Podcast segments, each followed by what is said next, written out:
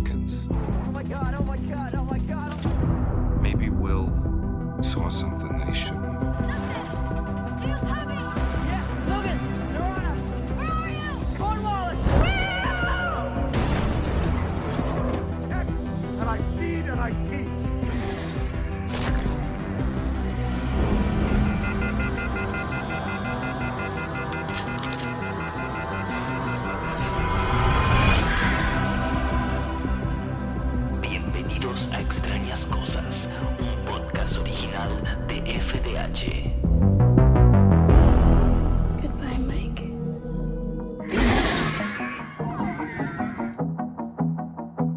Demogorgons y dragones en los confines de otras dimensiones. Bienvenidos Absarianes al podcast de Stranger Things. Mi nombre es Javi Gutiérrez y aquí me encuentro como siempre con mi compañera eterna y mágica Chinéfila. Hola a todos, ¿cómo andan? Acá nosotros siempre felices de hacer este, este podcast y esta temporada que está muy buena, ¿no? O sea, el rewatch este lo estoy disfrutando.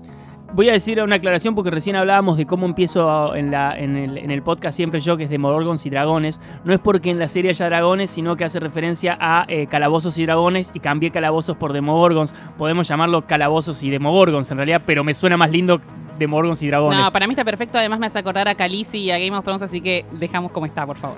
Que es de la, de la, es de, de- de la competencia. Claro, la, pero no competencia importa. completa. Nosotros queremos a todos. Y bueno, acá estamos nuevamente en un episodio, estamos en la tercera temporada, este es el episodio número 4. Eh, recuerden Al fin que... lo dijiste bien. Lo dije bien, ¿no? Siempre lo vengo diciendo mal. Recuerden que es un producto original de la revista FDH y está grabado en Radio Monk. Pueden seguir a Radio Monk en Somos Radio Monk en todas las redes. También pueden entrar en radiomonk.com.ar y escuchar toda la programación fantástica que tiene. Eh, y también pueden entrar en FDH Revista, que tiene un montón de contenido de cine, de música, de series, ahí en Instagram Y sorteos muy copados siempre. sorteos un montón. Y obviamente nos pueden seguir a nosotros también. Mi Instagram es Javi Gutiérrez Oc. y el mío, arroba chinefila. Acordate de subir eh, una story si lo estás escuchando, haces un screen, la subís a una story, nos etiquetás y nosotros te mandamos saludos el próximo episodio. Te Sí, dedicamos. o si querés hacer algún comentario que hayas visto que se nos pasó o cualquier cosa, eh, acá lo charlamos. Exactamente. Siempre vamos a estar en desacuerdo porque somos así, pero no. Eh, bueno, tenemos algunas novedades. Muchas veces vamos a tirar un poquito de cositas de lo que venimos hablando. Sí, Y ahora acá que estamos... Calici te iba a decir. Ay, por favor, sí, me Y acá, la. China, y acá la China tiene, tiene un par de cositas. Eh, bueno, nosotros estamos ya en el recorrido esperando más noticias de la temporada 4, ¿no? Porque ya tuvimos el teaser, que ya hablamos eh, el episodio anterior. Y ahora yo les recolecté un par de películas, todas conocidas, eh, que los hermanos Duffer dejaron en su cuenta de Twitter. Viste que ya dijimos que van dejando algunas pistas o cosas de lo que se podría llegar a tratar. De que, que son películas que algo van a tener que ver. Puede ser un guiño muy tonto, puede ser un super guiño, no sabemos de qué va, pero escuchen estos títulos porque no se entiende cómo pueden pegar uno con otro. Primero, Billy Madison. Fast and Furious, la de Tokio. Nada que ver. sea, Horrible. Explícame esto. Harry Potter y la Cámara de los Secretos. Bueno, ahí va por el lado fantástico, por lo menos. El Cisne Negro. Eso me gusta, me gusta para Eleven. Psicológico. Me gusta para Eleven. Ace Ventura. Va a haber un murciélago por ahí. El Silencio de los Inocentes. Bien. Amelie. Amo. La chica de dragón tatuado. Que es eh, Millennium 1. Río Místico, o sea, se viene mucho duro, eh, oscuro parecería. 12 monos. High School Musical, ya lo veo a Dustin en esta. Matrix. Little Woman, que es, eh, bueno, Mujercitas, que la versión de 1994, que es la que actuó Wynonna Ryder como show. Y Duro de Matar. O sea, todas estas pelis van a tener algún guiñito, homenaje o algo en la temporada 4. Alguna referencia vamos a encontrar. Sí.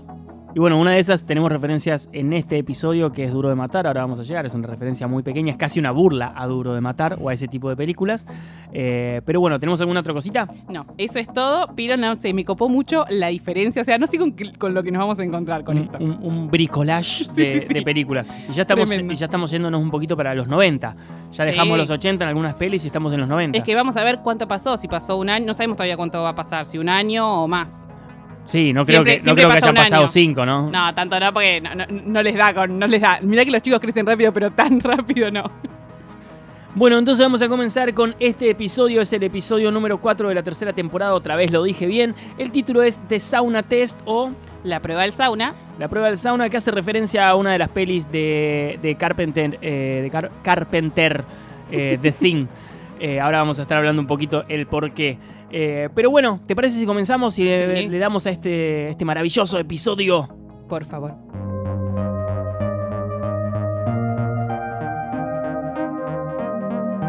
Continúa la lluvia que, que predominó durante toda la segunda mitad del episodio anterior, ¿no es cierto? O sea que acá arrancamos todavía con esta lluvia torrencial que está cayendo sobre Hawkins. Sí, arrancamos también en los sucesos de esa noche, ¿no? O sea, Eleven y Max llegan de ese, ese momento raro. El primer, podemos decir que fue el primer encontronazo entre el Demogorgon o el monstruo con Se, Eleven. se vieron las caras, por lo se menos. vieron las caras, se reconocieron. Eh, si bien Eleven quizás no está tan segura, sí sabe que hay algo raro, tiene un instinto de que Billy tiene, se está comportando raro. Pero bueno, vemos que siguen de pijamada con Max. Y que Max está en otra, como que no, no, no, no ve nada raro en Billy, no ve nada... Que, que es lo normal, ¿no? Porque en realidad no mostró nada, nada, nada raro Billy No. cuando estuvieron ahí. Lo que pasa es que Eleven lo siente. Claro, Eleven pero lo siente. En el momento en que ellas estaban ahí no, no hubo algo que vos digas, ok, esto es extraño. Sí, pero es cierto que Eleven le dice, bueno, ¿y la sangre? Y Max ahí no le puede... Dice, bueno, no tengo una explicación para la sangre, pero no importa.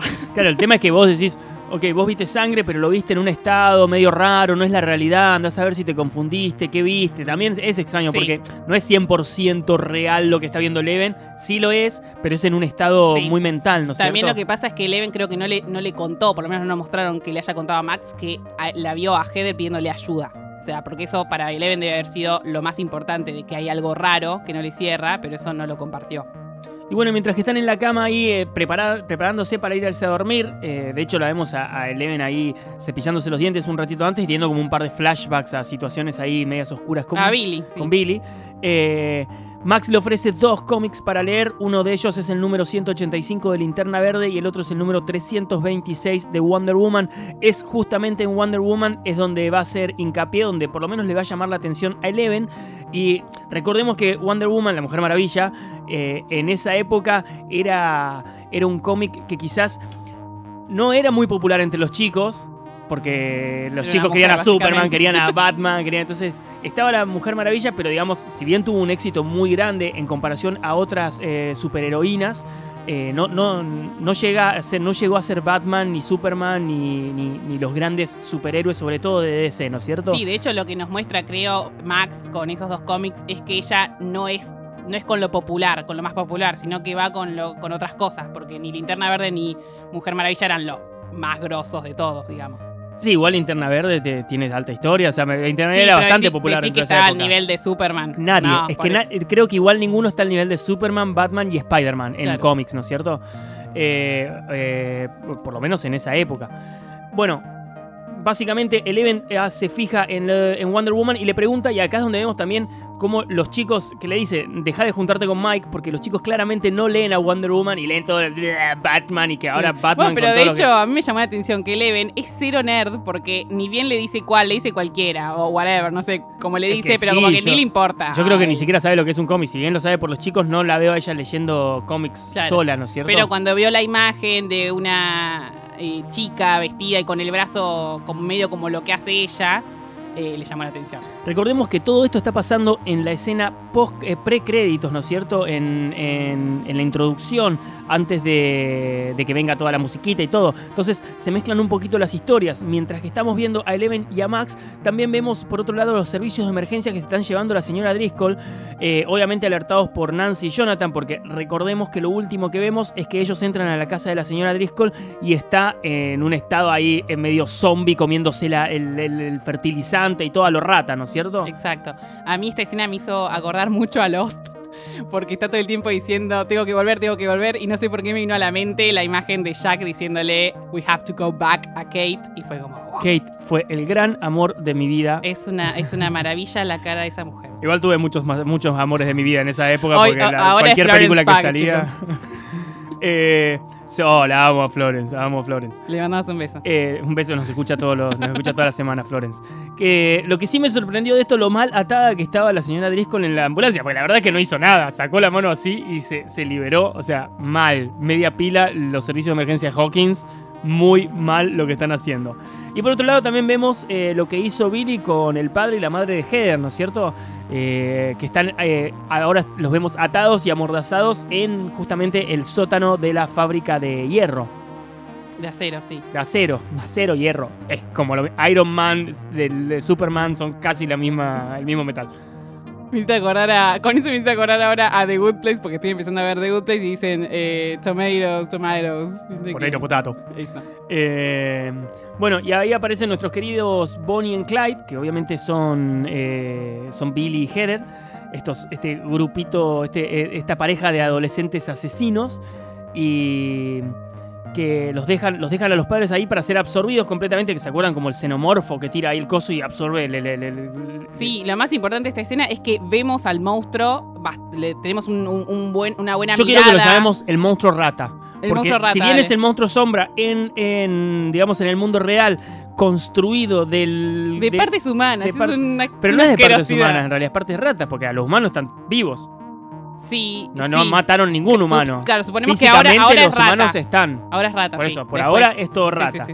Entonces este es el monstruo Bueno, rata. aparte de raros, es, Claro. es asqueroso, es como sangre y fluidos y huesos horribles. Y nada, ahí lo vemos como le tira ahí como los, los absorbe caras, los chupa La caras gran de- alien. La gran alien y les succiona la vida. Así que ya tenemos cuatro infectados, podríamos decir. Y ahí eh, comenzamos con la historia después de los créditos y siempre arrancamos por nuestros queridos superhéroes eh, de Kids, los chicos. Lucas está marcando un código rojo por el handy y Max le dice que se calle. porque claro, lo está llamando a ella, eh, también llama a Dustin, pero vemos que a Dustin tampoco lo pueden contactar porque Dustin está en otra completamente. Y la llaman a Max y Max le dice que se calle la boca. Eh, lo, loco acá es que Max ya tiene handy. Eso ya es me ser encantó parte eso, del me encantó grupo, eso, ¿no? que Max esté tan, tan dentro. Es que yo creo que Mike una vez que tiene Eleven ya está, tipo, no, no le importa nada. Ya fluye todo. De hecho, Eh, Eleven no tiene uno al principio. No. Creo que al final sí, pero al principio no porque Al hablan por no. teléfono. sí, o sí, sea sí. que no tiene No un tenía. handy. Max tiene handy y Eleven no. Tremendo eso, ¿eh? Ahí para tener en cuenta. Eh, Hay dos cosas que quiero decir. Una, amo la lámpara de caracoles que tiene Max. No sé si la viste, pero se ve que extraña mucho el mar. Y otra que, como siempre, vemos, eh, yo creo que en esta temporada Mike vuelve a tomar eh, su, su lugar de líder, de gran líder en el, en el grupo. Así que toma las riendas cuando Max la, manda la manda a freír churros a Lucas. Llama y le dice: Vengan para acá, no jodan, hay un problema, vengan. Y, y chau, van. El problema eh, que por, la- por lo que llama a Max Mike, eh, recordemos que lo último que vemos de los chicos en el episodio anterior es que Will tiene el sentido arácnido y se da cuenta que el Man Flyer volvió. Entonces, eso es lo que les tiene que explicar, Exacto. que están de nuevo en peligro. Y además Will, una vez que se juntan todos en el sótano de Mike, les dice que él ya lo había sentido otras veces, pero no había dicho nada porque, no sé, supongo que no quería creer que, que fuera verdad hasta que lo sintió más fuerte la noche de, que destruyó a Castillo Byers. A mí acá mi, mi particularidad o mi, duda es por qué Lucas tiene una gorra del, del equipo italiano de ciclismo. Cerámica, de cerámica Aristoea, Aristea, Aristoea, es re difícil decirlo. Es un grupo italiano que no ganó nada hasta ese momento. Aparte es eso, porque recién las primeras victorias importadas, o sea, habían ganado cositas como eh, regionales o nacionales dentro de Italia, pero las, grandes vueltas eh, del mundo internacionales no había ganado nada. ¿Por qué Lucas tiene ese, ese gorro? No tiene no, no entiendo. Habría, habría que ver, ¿sabes qué? Eh, este, el que le gusta a Max, ¿no? Ralph Macchio. ¿Es italiano? Ralph Macchio, pero es un actor, es ¿Pero un es italiano? actor. No sé, la verdad, dónde nació. Bueno, habría que ver porque yo había, yo leí por ahí el- en, el, en el episodio anterior que trataron de que Lucas se vista bastante similar a Ralph Macchio, como para que muestren que es la onda que le gustaba a Max. Ah, puede ser. La verdad que no me acuerdo a Ralph Macchio con una gorra de Ariste. No.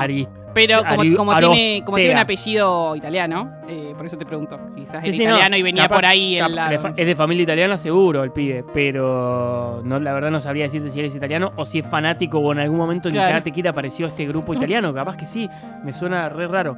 Capaz estamos pasando por alto que, que apareció en la Sí, peli, ¿no es cierto?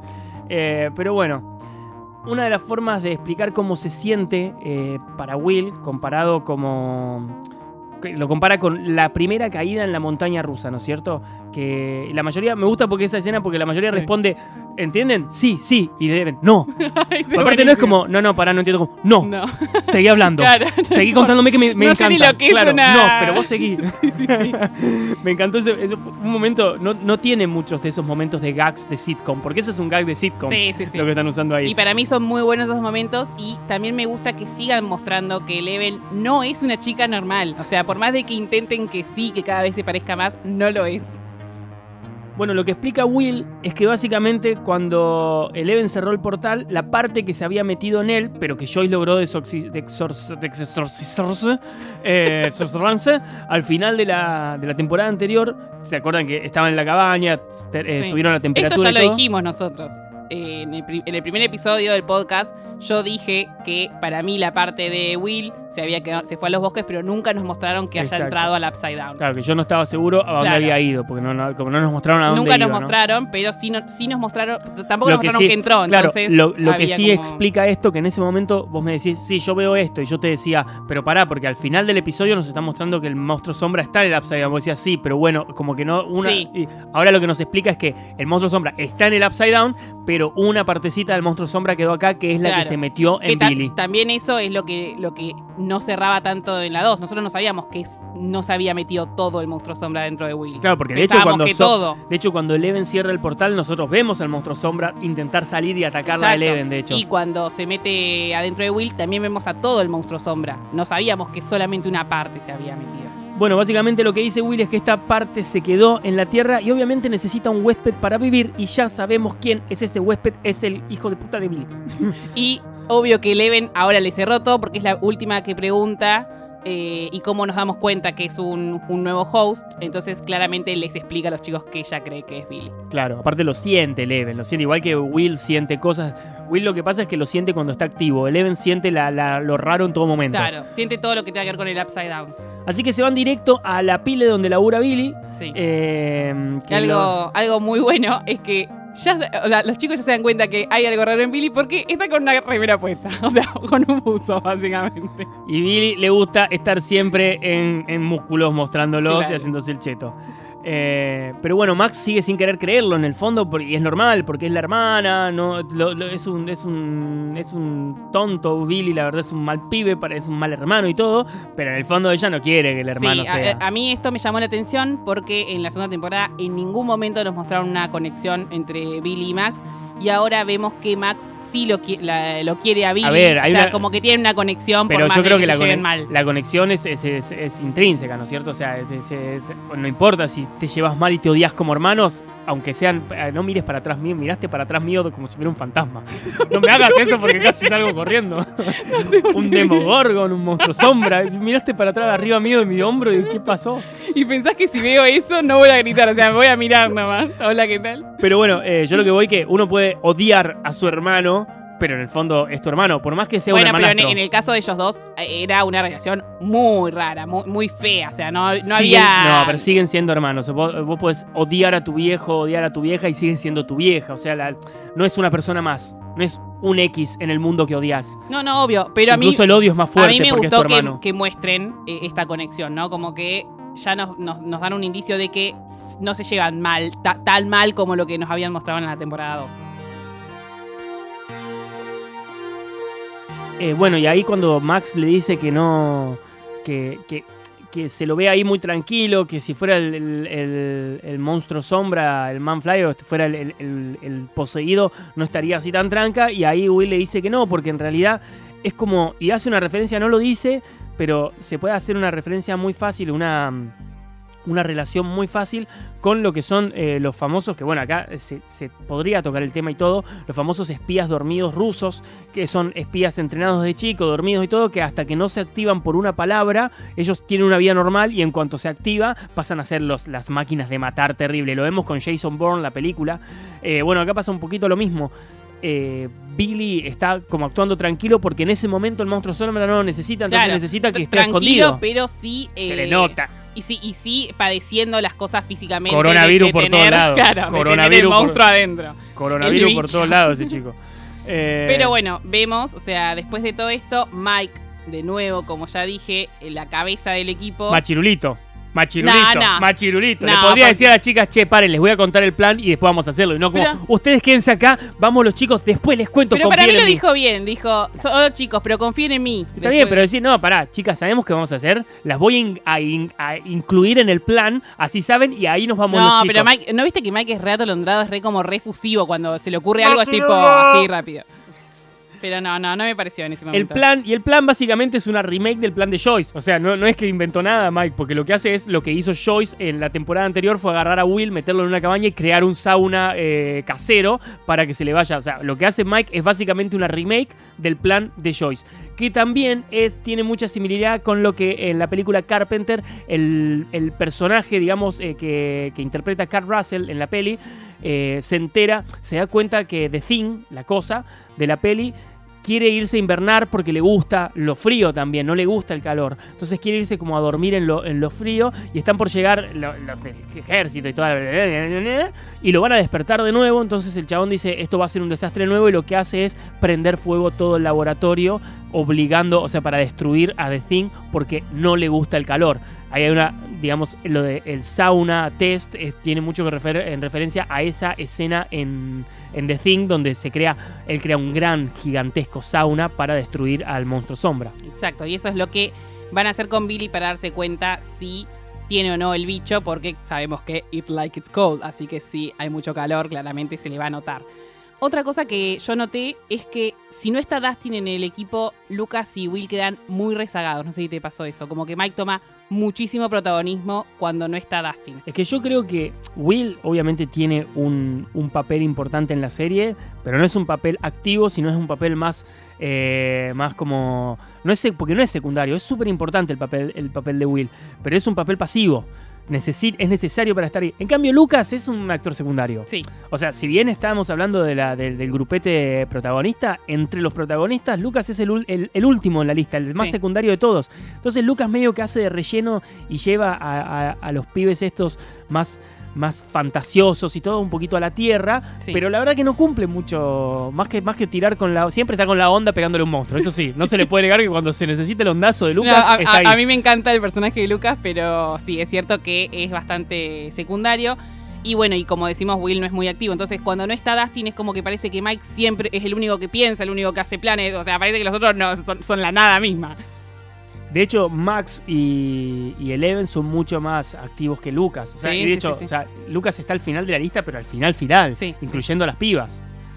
Eh, bueno, y acá lo vemos a Lucas intentando pedirle perdón a Will. A, a Will, la verdad, no quiere volver con el tema. No solo porque están con cosas más importantes, sino porque él re- se dio cuenta. Para mí creció en el momento que, le, que destruyó Castle Byers, es como que nació Pero él, otro pero él se Will. sintió humillado por lo que estaba pasando, sí, sí. porque se vio él mucho más niño, mucho más aniñado y todo. Ah, una cosa que me di cuenta cuando eh, más adelante vamos a ver el, el ejército este de, de- de- de zombies, ¿no es cierto? Cuando Will está haciendo la campaña de Coso de, de Dungeons and Dragons, en el capítulo anterior, ¿no es cierto? Sí. Cuando le dice Lucas o, o Mike, dicen, bueno, ¿y ahora qué va a venir? ¿El monstruo tanto como? No, no es un monstruo, es una horda de zombies Sí. a lo que van a tener que enfrentarse ahora. Ahí está lo que siempre buscamos, que en, en cada capítulo, en algún momento, con algún juego, te, te- te revelan cómo va a ser el enfrentamiento Claro, Te final. spoilean con, Claro. con el juego. Y acá es donde Will lo dice, en la campaña le dice, es una horda de zombies esta vez, no hay un monstruo, hay un- una horda de zombies. Y es lo que nos vamos a tener que enfrentar dentro de pocos capítulos nada más. Exacto. Bueno, también vemos una conversación genial entre Mike y él, donde Mike intenta ganársela de nuevo, contándole toda la verdad de Lo Hopper. y buchonea todo. Hopper mal. Lo buchonea, pero está bien lo que hizo, pero mejor está la, la respuesta de Leven, que le dice que quizás tiene razón Hopper, y como ella es otra especie, mejor se junta con su especie más. Entonces ahí Mike, rápido como es, se dio cuenta que los espió.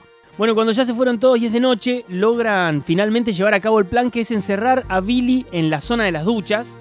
Eh, y más En el puntualmente en el digamos. sauna. Primero lo encierran como en toda la zona, de, pero está el vestuario, está el gimnasio y está Sí. el spa ahí, ¿no es cierto? Que es donde está el sauna. Eh, lo logran, lo logran encerrar y logran que vaya hasta el sauna con el, el maniquí este que es el, el mejor amigo de Mike, por lo que vimos. eh. Otra cosa que me saca de quicio, ¿por qué no se? O sea, no se Así lo pensé. O sea que lo vi, lo vi y dije, la China ahora debe estar cagándose de bronca. Dios, y con Billy no me molesta, ¿no? Porque le queda mejor, pero. Pero bueno, Pero qué mole. Pobre Me- Hopper. Me causa, me causa como es impresión. Hopper. Sí, no, no, ¿sabés que me- no me parece no fachero? A ¿no? la Que- china le gusta el Hopper, a la china le gusta el Hopper. No, pero yo creo que de joven ah, seguro que fue que fue un churro, Hopper. Lo que pasa es que está un poquito excedido. Escucha, escucha una cosa. Yo quiero una pregunta, porque lo logran encerrar, lo encierran en el sauna. Max la mira, digo, el, el Billy la mira a Max. A mí me dio una ternura eso, porque yo me imaginé que a mí me pase eso con mi hermano, nos llevamos 8 años, que a mí me No, pase. que para mí Billy, eh, eh, hay un poquito de No, no, Billy ahí es Billy real, claro, obviamente Billy, pero lo que yo voy. Imagínate que se hubieran equivocado. No, es tremendo. Además le dice Max como Max, no, no, no puedo creer que... Claro, pero, no, imagínate que no hubiese habido ningún. Lo que hacen está es horrible, mal. sí, es horrible. Al pobre pibe lo agarran entre cinco, le hacen un bullying terrible, lo encierran en un sauna y le ponen la a temperatura a 200 grados casi el sauna. Imagínate que fuera mentira, o sea, no mentira, pero que se hubiesen Sí, equivocado. sí, sí. Yo ahí hay un momento en el que Igual al para mí, perdón, Billy- era, era muy obvio en el momento que está con un buzo y un vaso de hielo. Imagínate O que no, el vaso de hielo está bien. Hace calor. Sí, pero con un buzo puesto, o sea, no Pero- tenía sentido la imagen. Puede tener fiebre el pobre pibe. O sea, vos imagínate en la vida real, nunca te imaginarías que hay un. con- si vos ves al, al, salva- al- al guardavidas sentado en la cosa con un buzo transpirando, decís, el pibe está re enfermo, pero nunca te imaginas que está poseído por un No, monstruo de bueno, otra pero dimensión. estamos en Stranger Things. Por eso, pero a ver, podría haberse equivocado Sí, sí, y sí. sido un desastre. Yo en ese momento cuando vi lo, este, mi hermana y yo nos llevamos 8 años, ella es más chica, y me imaginé re onda, si tuviera 22 años, ella tiene 15, 14, no sé, no soy muy malo con la matemática. Eh, eh, bueno, y, y- y me, hubiera imaginado si los, mi hermana y los amigos me hacen una cosa así, yo me hubiera como diciendo, Orne, Claro, pues soy, yo. Es tremendo. sí. Es- me dio una nostalgia, una tristeza. A mí me dio, me dio mucha pena porque todavía no, no, no sé si, si es que estuvo. Eh, si también fue Billy cuando se larga a llorar y le dice no es mi culpa. Sí, Para mí sí es Billy. para mí hasta que... se, se activa como en el mismo momento que Billy está contando todo. En Cuando el mismo agarra, momento cuando agarra, se de hecho. Will dice se acaba de activar porque se le presenta, eh, se, le, se, le- se- se siente el sentido arácnido Sí. a Will. la, y ahí la se espada le- de Frodo. Claro. Eh, sí, y ahí vemos una conexión muy fuerte entre Max y Billy. Eh, Max como que también se larga a llorar, es una, una sensación bastante fea lo que pasa, pero bueno, Billy ya está activado, entonces como que ya no te da más lástima. La transformación esa de Billy eh, tiene un poquito de American Werewolf in London y The Fly con nuestro genial eh, eh, Jeff Goldblum, que es el de Jurassic Park, el de, bueno, lo amamos a Jeff Goldblum, te amo Jeff. Eh, Súper jovencito en esa época, en la película The Fly, La Mosca, tiene esa, esa cosa, la, la tipo de transformación es más o menos la misma, se van formando como estas venas negras, de hecho en un momento a Billy vemos como que tiene pelo en, el- en la espalda, como que se le levanta una cosita así muy de hombre lobo. Eh, y Billy ahí rompe la ventana, la ventanita chiquita. Y casi asesina a Max, o sea, Sí. también pasa eso. Y ahí sale con todo el estilo de Shining. Ya habíamos dicho, acuérdense que los hermanos Duffer le dijeron a- al actor, a Doug Montgomery, Jake Montgomery. Le dijeron que el día que le hicieron el cast, que él tenía que basar su personalidad y la evolución de su personaje tenía que ser eh, la misma que la de Jack Torrance en The Shining, en El Resplandor. Y acá es el momento cumbre de ese momento cuando vemos exactamente la misma escena que The Shining con eh, Jack Nicholson en su momento. Ahora lo vemos a Billy rompiendo ahí la ventana y sacando y hablando así a lo bien ya. O sea, ahí llegó el orgasmo shininesco de- de- llegó en ese momento. Y a, a todo esto venía todo el crecimiento que iba a tener Billy y cómo tenía que formar su personaje alrededor de la personalidad del tipo maníaco como Jack Torrance. Sí. Y ahí vemos el por qué le dijeron eso. Justo es este, este es el momento clave para esa- ese consejo. Para o, o mí, pedido. para mí la verdad que eh, Billy, el actor, hace un papel tremendo como Billy. encanta él Para mí actor. es espectacular lo que hace con Billy. De hecho, me dio mucha bronca que nominen a Hopper como mejor actor de reparto y no a Billy. Me Para parece mí- un buen actor igual Hopper. Sí, ¿eh? sí, pero para mí Billy se come esta temporada. O sea, además No, ni- no. no. lo conocía al actor antes de Stranger Things. Fuera de la temporada es un buen actor. A com- a completamente lo contrario cuando se empiezan a pelear en un ratito con Billy y Eleven y la mala actuación de Eleven ahogándose cuando... Sí, sí, sí. Es malísima. Millie Bobby Brown, te No quiero mucho. buena. Pero la verdad que sos mala actriz. O sea, está todo bien, te llenaste plata, te chupa un huevo lo que yo diga. Eso está claro. Ni nos escuchás. Claro, te chu- sé que nos escucha todas las semanas ella también. Pero a lo que voy, una clase de actuación no le viene mal a nadie. No. Pero bueno, ante- antes de irnos de lleno a la batalla, eh, yo quiero contar que voy a dejar las dos fotos en la cuenta. Seguro que Javi las va a retuitar, así que las van a poder retuitear, diré. Las va a compartir. Instagram, así que las van a poder ver en, en las dos. Si me etiquetás, ¿no? Porque Sí, si no... obvio que te voy a etiquetar.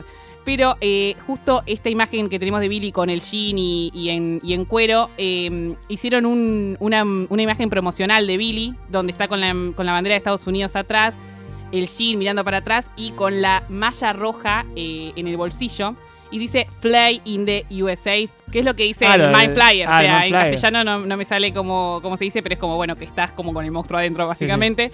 Y esta hace, eh, le hace homenaje al disco de Bruce Springsteen, eh, que se llama Born in the USA, y es eh, la misma imagen con, con el jean y un pañuelo rojo, que bueno, en el vídeo es la malla, y la bandera de Estados Unidos atrás. Y este disco salió en 1984, así que todo correcto temporalmente. Pero ni Bruce Springsteen, ni Billy, ni nada pueden contra la resortera de Lucas. Que le pega un resorterazo en el medio de la frente, lo la voltea. piedra mata monstruo 2, le La podemos piedra decir. Sí, sí, siempre está ahí. El, el- el David, el David contra Goliath, siempre está ahí Pero me encantó porque Lucas salva a Max, digamos. Sí, obviamente. Y después. eh, Mike eh, a Eleven. Mike a Eleven y Eleven a Mike. Eh, nada. Los, los otros se pueden morir. No, Max, Max y Will quedaron ahí rezagados en un, en un rinconcito, no hicieron nada, nada. Nada. Lo que me gustó mucho, bueno, en Max lo entiendo igual, porque es el hermano, como que tampoco lo quiere lastimar. Eh, pero lo que me encantó es que todos se meten atrás de Eleven. no les importa nada, pero Ella también hace. atrás de Eleven. Igual ella también hace así, como diciendo. Y ahí es donde se transforma realmente, tiene esta transformación tipo werewolf, ¿no es cierto? Ahí en ese momento cuando está ya afuera y cuando Eleven le tira la. Le tira la, la, la- la pesa, pesa, esta y lo deja contra la pared, pero bueno.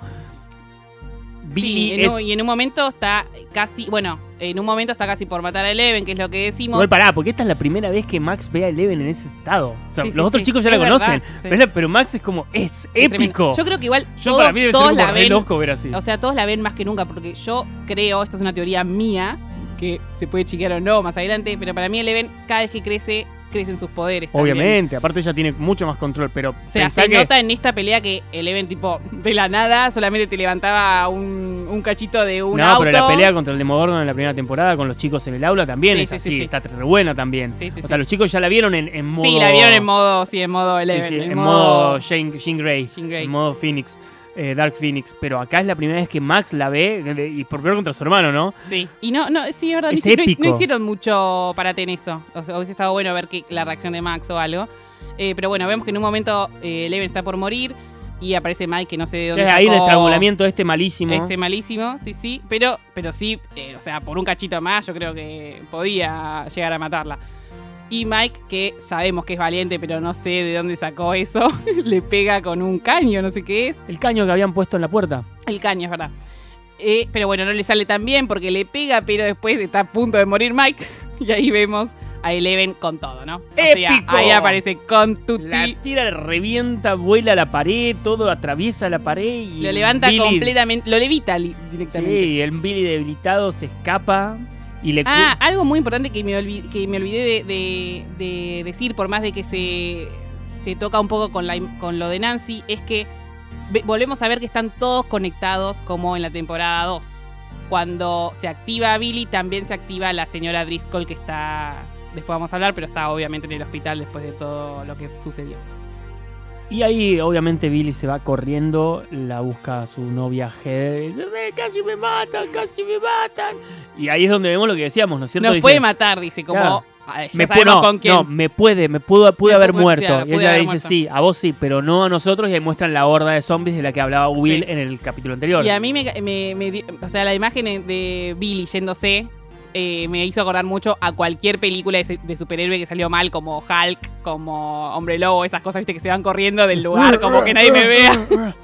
bueno, y mientras que se va, suena Will Meet Again de. mm, eh, ay, ¿Cómo se llamaba ella? Ese es el, el, el de final. Vera Lynn.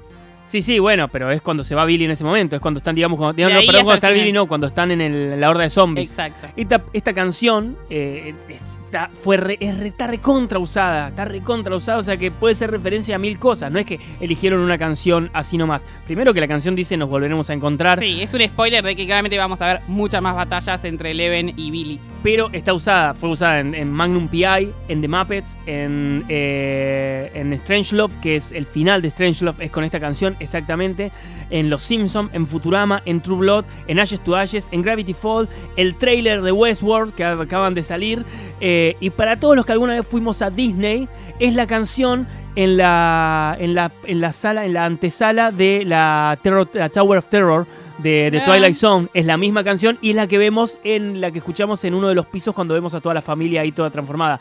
Es una canción clásica del cine de terror. La han usado muchísimo y. Y nada, o sea, es- de- por eso también está usada en Stranger Things. No es que se les ocurrió, la canción es perfecta para este tipo de, de cosas, ¿no es cierto? Sí, y es buenísima porque además justo tiene mucho sentido en este caso, eh, que están hablando de Eleven y Billy y cómo sus enfrentamientos van a ser un punto Aparte, la letra dice, eh, nos volveremos a encontrar no sé cuándo, no sé dónde, pero nos vamos a encontrar un día de sol. Acordémonos que, Que estamos en el en verano, verano, en de el verano eterno. 1985. Y de esa manera termina la historia de los chicos, la parte de los chicos, pero obviamente como siempre decimos hay un montón de historias más. Y ahora vamos a continuar con la de Hopper y Joyce. Bueno, vemos eh, todo igual a como lo dejamos en, eh, en el episodio anterior. Hopper se levanta hecho puré, no sabe ni cuándo Por la paliza que le pegó por el la Terminator, paliza ¿no? que le terminó Terminator. Terminator eh, Exacto. No sabe ni cuánto, tuvo, eh, cuánto tiempo estuvo inconsciente, bla, bla, bla. Pero lo más importante de todo es que está en bolas. O sea que Joyce lo desnudó. ¿Era necesario sacarle el calzoncillo desde el, desde el Claro, boxer? yo digo, el calzoncillo. La ropa interior no era necesaria. No, no. O sea, todo bien, me pero eso es vicio. que Joyce y Ahí piscina, aprovechó, piscina. ahí ¿eh? aprovechó, pues. Dijo, a ver, claramente en algún momento esto va a estar pasando. Está, está analizando a ver Claro. si le da una chance o no. Vamos a ver cuánto en serio lo tengo que tomar a esto. No, porque posta, no era necesario. No, de hecho, yo no me acordaba cuando apareció en bolas. Digo, ¿por qué está en bolas? No, no me No, acordaba. yo cuando vi que se empezó a levantar y agarró la sábana, viste que en las tele, en, la- en la- en las pelis o en las series, es como, si cuando se levantan agarran la sábana es porque están desnudos, porque Sí, nadie sí, en sí. realidad agarra la sábana cuando se levanta. Vino eh, Hopper, que es tipo re bruto. Y, y nada, la verdad era completamente innecesario, Joyce, que le saques. Eso fue, cuente, corre por tu cuenta 100%. Estaba sí, mojado, nada me importa. A mí me dejás con los calzoncillos flaca, o sea, todo bien. Me, me- me clavaste ayer en el restaurante. Sí, además Hopper la mira como diciendo, mmm, raro lo que hiciste. No saben, eh, no saben quién es, pero Joyce logró sacarle la matrícula al Terminator Eh, ruso. un- do- dos letras que no sirven para nada, básicamente. Claro, pero al principio parece que no sirven para nada porque es un coche todo, pero en cuanto le dice, no, pará, es una moto, no hace falta Claro. ninguna... Ahí Hopper ya sabe quién es. Claro, porque acuérdense que nosotros lo nombramos a esa escena en el capítulo en el que Hopper va a visitar al alcalde, pero en realidad la nombramos porque ya sabíamos que era, porque en realidad en esa escena, de hecho en este capítulo nos tienen que recordar a la escena, Sí. porque en esa escena hubiera pasado muy Sí, desapercibida. yo, yo creo que acá nos muestran también que Hopper, por más de que es eh, perezoso, no le gusta trabajar y todo, es buena gente. O sea, él presta atención a cualquier cosa, a cualquier detalle, Ah, por buen eso agente. se acuerda. Buen agente. Buena gente. Ah, entendí, buena No, gente, buena, como buen buena tipo. gente de Claro, policía. Buen policía, es sí, buen policía. Buen policía. Claro. Eh, se van hasta la alcaldía a ver a su Pero, querido pará, amigo. Algo muy importante. ¿Qué pasó? Se pone la camisa de Magnum PI. O sea, Ya es vamos, su camisa. vamos a verlo así en todo lo que queda de la temporada. Y Joy le dice, ¿y esa camisa? Era la que era para conquistarte, bebé. que de hecho la acababa de usar, no sé cómo ahora estaba una- esa camisa. un asco, porque encima se acostó todo borracho, asqueroso, así que no, esa camisa tiene un olor. Eh, van a visitar al alcalde, al querido amigo Larry Klein, porque Jim se da cuenta de que el de la moto que estaba en la oficina es el que ve este que habíamos dicho cuando estaba esperando a que lo reciba el día de la protesta. Eh, Yo te voy a decir algo respecto a, a Klein. sí. Eh, quiero que me hagas acordar cuando hagamos, cuando terminemos esta temporada y hagamos las teorías falopas, que me hagas acordar de una teoría falopa con Klein que es brutal. Pará. Te lo dejo picando, te Pero dejo ¿cómo me voy a acordar? Si me olvido, es mucha presión. Bueno, a, a todos los que nos están escuchando, nos hacen acordar, por favor.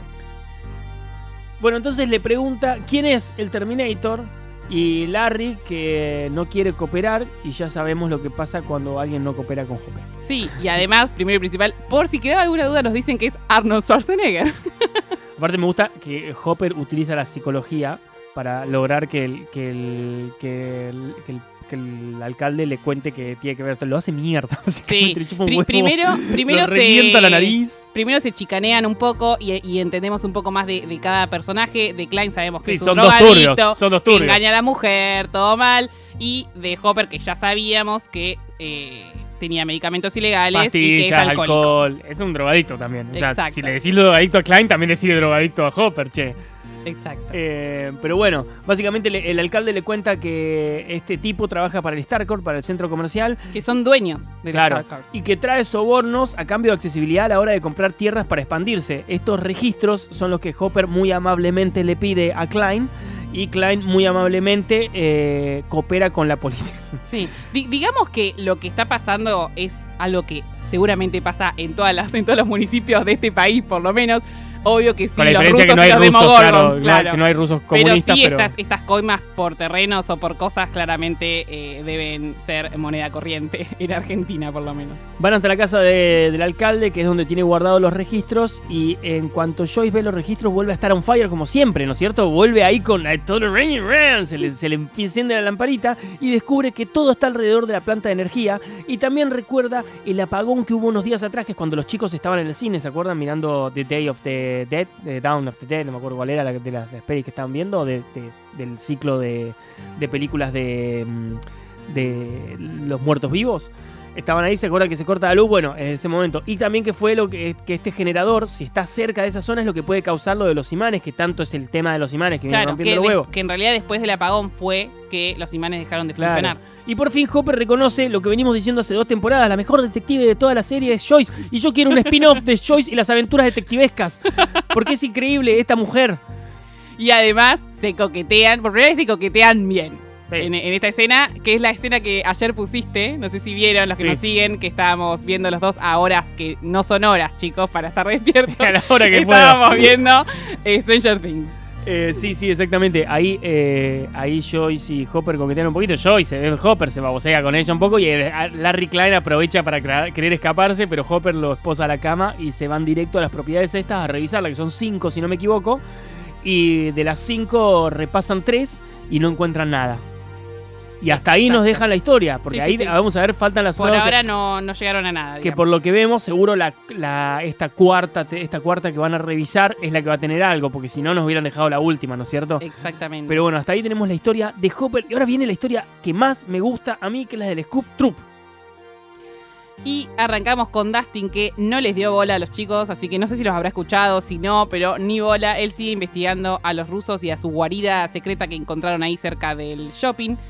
Y las cajas.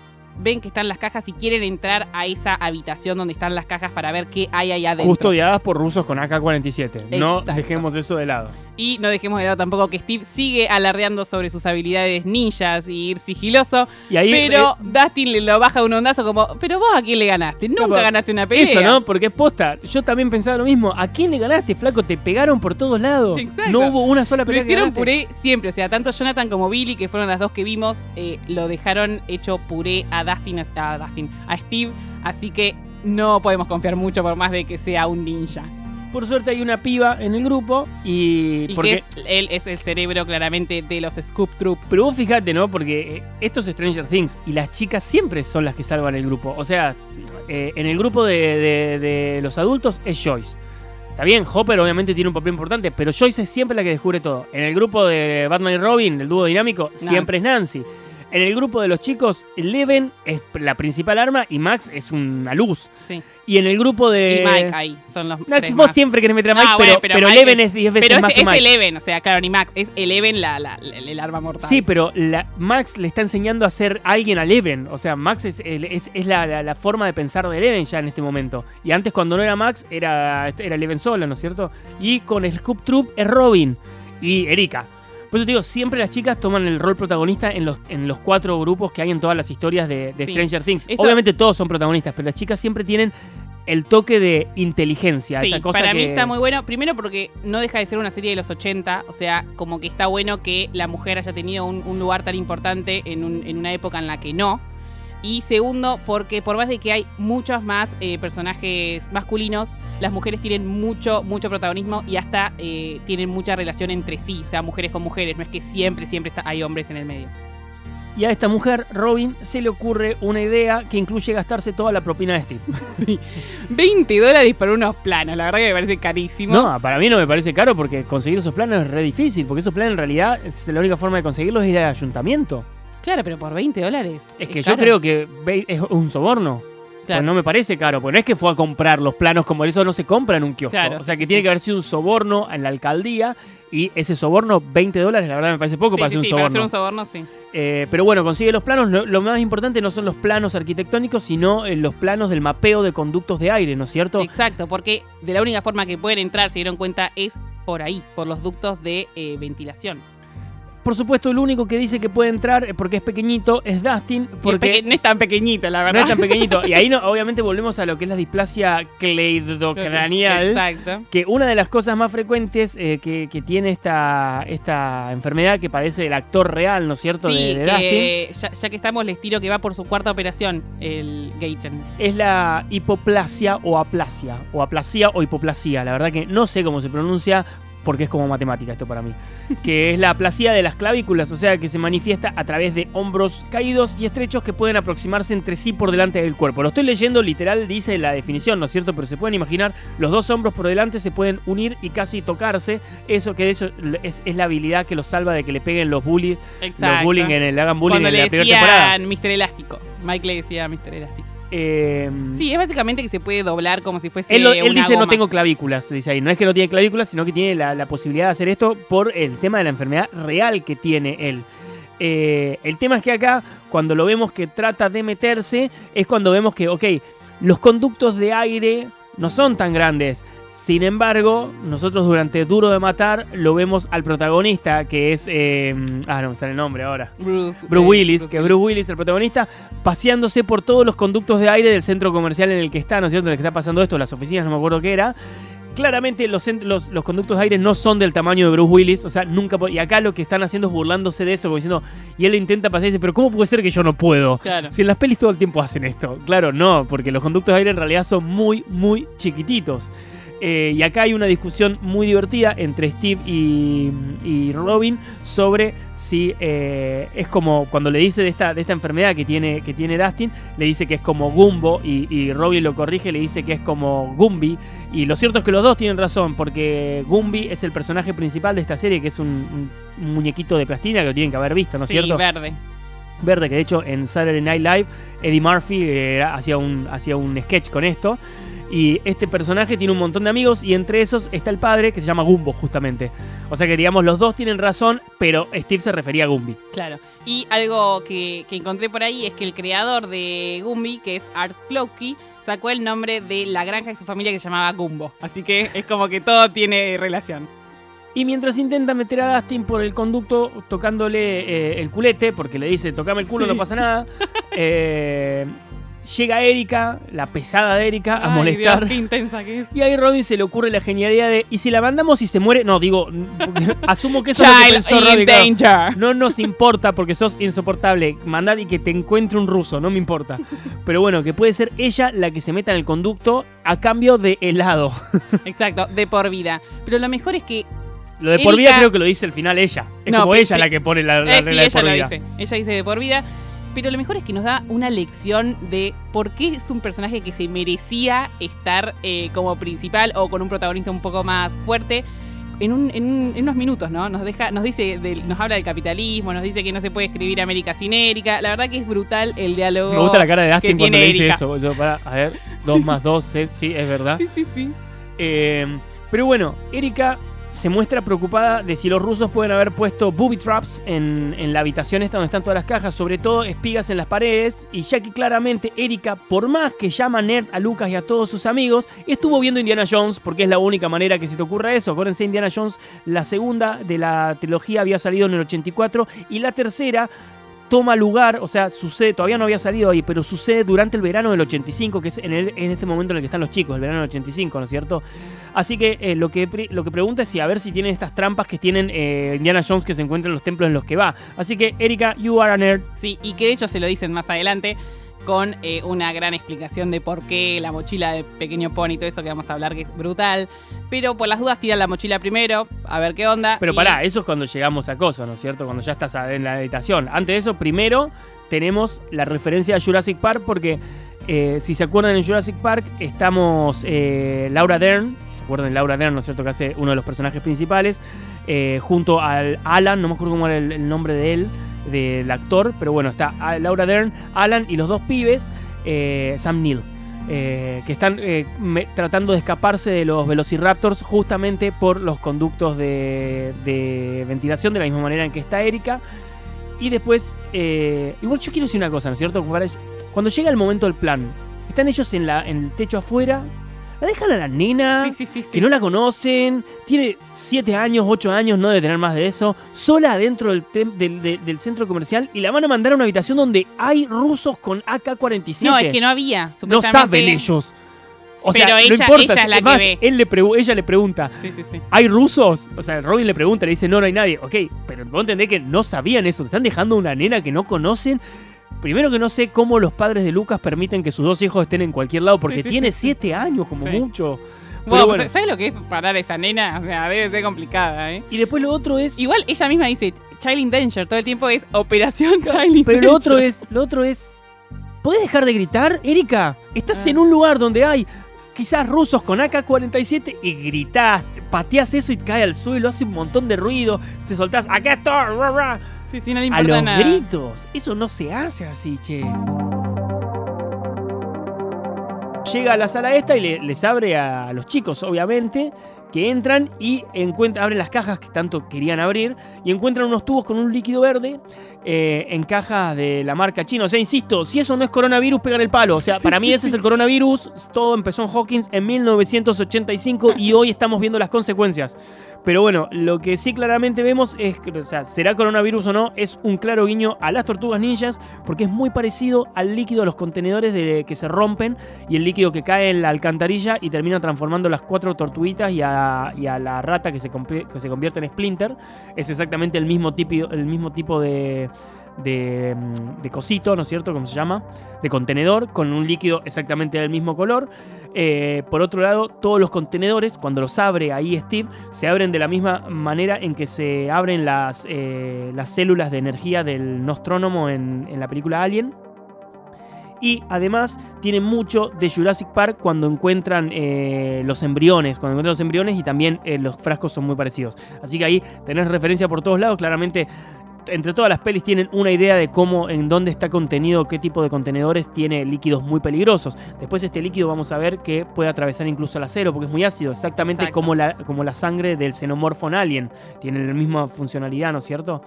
Pero bueno, ahí tenemos referencias por todos lados. Pero bueno, no había forma de que todo esto saliera bien, así que cuando ya se quieren ir con el líquido bajo el brazo, no pueden abrir la puerta y se Alto dan cuenta. se pegan. Se dan cuenta que ese lugar, esa sala, era en realidad un ascensor que se está yendo para abajo. En realidad no se dan cuenta, nos damos cuenta nosotros. Nos damos cuenta nosotros. Ellos Bueno, como que se que mueve. Steve lo único que mira, pasan las luces, ¿qué pasa acá? Sí. ¿No es cierto? Como que se mueve y no saben si, si están en una trampa o qué ellos. Pero bueno, están todos gritando. Y así termina, ¿no? Todo el tema Scoop Troop. Y nos pasamos a nuestros Batman y Robin, a Nancy Dúo y Jonathan. dinámico. Que están en problemas. Están en muchos problemas. Eh, el jefe ya nosotros sabemos que está poseído, ellos no lo saben, pero está muy- Coronavirus también. Está coronavirus, Coronavirus. mal. Eh, Modo, modo coronavirus on. Nancy sí se da cuenta que está raro porque está todo, su- está todo sudado, eh, con una curita en la frente, o sea, por lo menos anda un poquito mejor al una trabajo. cosa, los alegatos que le da son todos reales porque yo los he escuchado en persona, yo soy periodista y a Para mí me han dicho muchas de las ¿eh? cosas que han Para dicho. mí tiene razón lo que dice. Yo eh, nunca me despidieron, nunca me despidieron, pero los que dice el chabón, digamos, está consciente todavía, es un Tom consciente, pasamos esto de lo que decimos, que es el, está, Sí, está- solo está más violento y bueno, con Claro. ciertas cositas de, de tener el bicho adentro, ¿no? El coronavirus. Pero, pero básicamente todo lo que les dice es real y creo que les va a servir también como una, un aprendizaje para Nancy y Jonathan. Y los termina despidiendo, pero antes les, les cuenta que Driscoll sufre de eh, una esquizofrenia paranoica o algo así, creo que se llamaba la enfermedad. Pero Nancy no le cree claramente. Eh, insiste con la historia. Y ahí es donde Jonathan, ya con las pelotas llenas, porque la verdad que Jonathan hasta ahora viene siendo un, un personaje secundario Sí. en la historia de Nancy. A mí me gustó mucho Jonathan el, el discurso que le da. Yo creo que ahí los dos tienen razón. Sí. Ella es una nena mimada de clase media alta que le chupa todo un huevo el dinero porque ella lo que quiere es respeto y sobre todo eh, reconocimiento, porque lo cierto es que el dinero nunca fue un problema para ella. Jonathan necesita el dinero para vivir porque es de clase media baja o clase baja casi. Sí, sí, sí. eh, Entonces, Jonathan necesita razón. el trabajo. Ahora, ¿qué pasa? Nancy también tiene razón cuando dice que todo es más fácil para él y más difícil para ella por el simple hecho de ser mujer, porque a ella la humillan y a él no. Sí. O sea, pero los ¿Sabes- dos tienen su punto. ¿Sabes que por lo único que me quedo del lado de Jonathan es porque me pareció horrible cuando Nancy, Nancy le dice, oh, volvió Oliver Twist? O sea, me pareció una forra. Ah, fue, estuvo buenísimo. Sí, pero fue forra, porque la verdad que Jonathan, pobre, si bien lo vemos que se banca todas, que no suele decir mucho ni nada, tenía razón. O sea, la verdad que Jonathan necesita trabajar para mantenerse, para mantener a su familia. Nancy llega temprano a casa, la madre claramente se da cuenta que algo no está bien y ahí tienen una charla, una charla madre e hija por fin en Sí. tres años porque la verdad que nunca habíamos visto ningún padre preocuparse por su hijo más que Hopper por una nena que ni siquiera es su hija y la casi, casi que la está raptando, pero bueno. Bueno, Karen es la que más, la que más se ha preocupado, porque también en el final de la 1 con Mike, cuando pierde a Eleven, también lo abraza, están medio ahí. Eh, pero acá me gustó mucho porque es una charla que nos demuestra que Karen no es, es un, es un poco más de lo que creíamos, ¿no? Como que también pasó cosas así, pero ella decidió bajar los brazos y Yo igual creo que... eh, ir por lo fácil, digamos. Ellas tienen dos visiones del mundo que tienen. eh, en- coinciden las dos en, en algo que todo es muy difícil. Lo que pasa es que para Karen es muy difícil para todos. Y para Nancy es muy difícil más para las mujeres. Exacto. Karen no tiene una visión feminista, de, de la, de su visión del mundo no es feminista, pero sí es una visión del mundo completamente nicheriana, vamos a llamarla. Es muy nihilista, es muy negativa, es muy... eh, es muy... La vida es dura, es mala, es fea y uno está acá tratando de sobrevivir como puede. Exacto. Nancy considera que las mujeres la tienen mucho peor. Esa es la única parte en la que no coinciden, pero al final eh, a, a donde van es al mismo lugar. Sí. La vida es difícil. Y yo creo que igual lo más importante acá es que mientras Karen bajó los brazos y no siguió intentando y se fue por el camino fácil, Nancy es eh, una luchadora, ¿no? Es, es- es más, es más luchadora que, que su propia madre y por eso ella va a seguir por el camino de eh, ir a seguir la historia, a ver si la puede vender para un medio más grande y todos Igual, los pará, consejos ¿qué? que le da Karen. Esos son los consejos, los malos consejos que le da, porque como madre nunca vas a mandar a tu hija menor de edad a, a investigar una historia con ratas enfermas, mujeres que están en psiquiátricos enfermas por, con coronavirus. No sé si Karen sabe Horrible. todo, pero lo más importante Sí. que le dice es hacete valer, vel- hacete valer y seguí tu instinto. No, nena, sos mi hija, quédate acá. Ponete un barbijo y salí que en el mundo hay coronavirus. no hagas la vida normal. Y ella le dice, vos andá y continúa la historia. Total, sos mi hija y si te morís no me va a importar tanto. no, una madre no, No. dice eso. Quedémonos con lo lindo que le dice, no, por usa la lógica, la está mandando al medio de la boca del monstruo. La está mandando a la boca del monstruo. Así que Nancy hace lo que, lo que le dice la madre y se hace pasar por la y lo que nieta ella de la señora quería, ¿no? Porque al fin y al cabo Nancy siempre hace lo que ella quiere. Sí. Pero igual yo creo que no tenían la idea. Para ella había renunciado a la historia. Hasta que la madre se lo dice, ella no tenía la historia. Pará, es verdad. La puedo seguir sin ser parte del periódico. Para ella, como si no sos parte del periódico, Bueno, la pero cuando, muere. cuando está en el auto con Jonathan, si bien recién los acabaron de despedir, ella sigue. Pero algo, hay algo raro, como que ella sigue pensando que, eh, o sea, su instinto le dice que tiene que seguir buscando ahí porque hay algo que a ella por algo le, le resulta raro. Y la manda, se hace pasar por la nieta de la señora Driscoll y va al hospital a verla con coronavirus. Claro.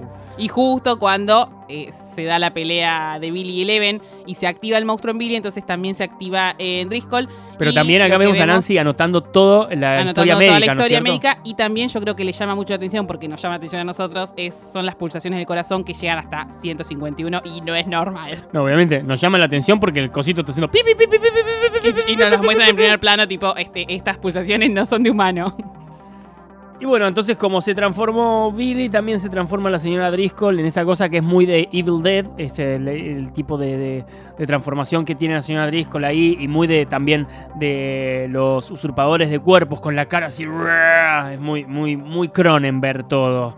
Y nos gusta mucho. Y de esa manera termina el episodio. Y de esa manera nosotros también concluimos con este episodio de Extrañas Cosas barra el podcast de Stranger Things.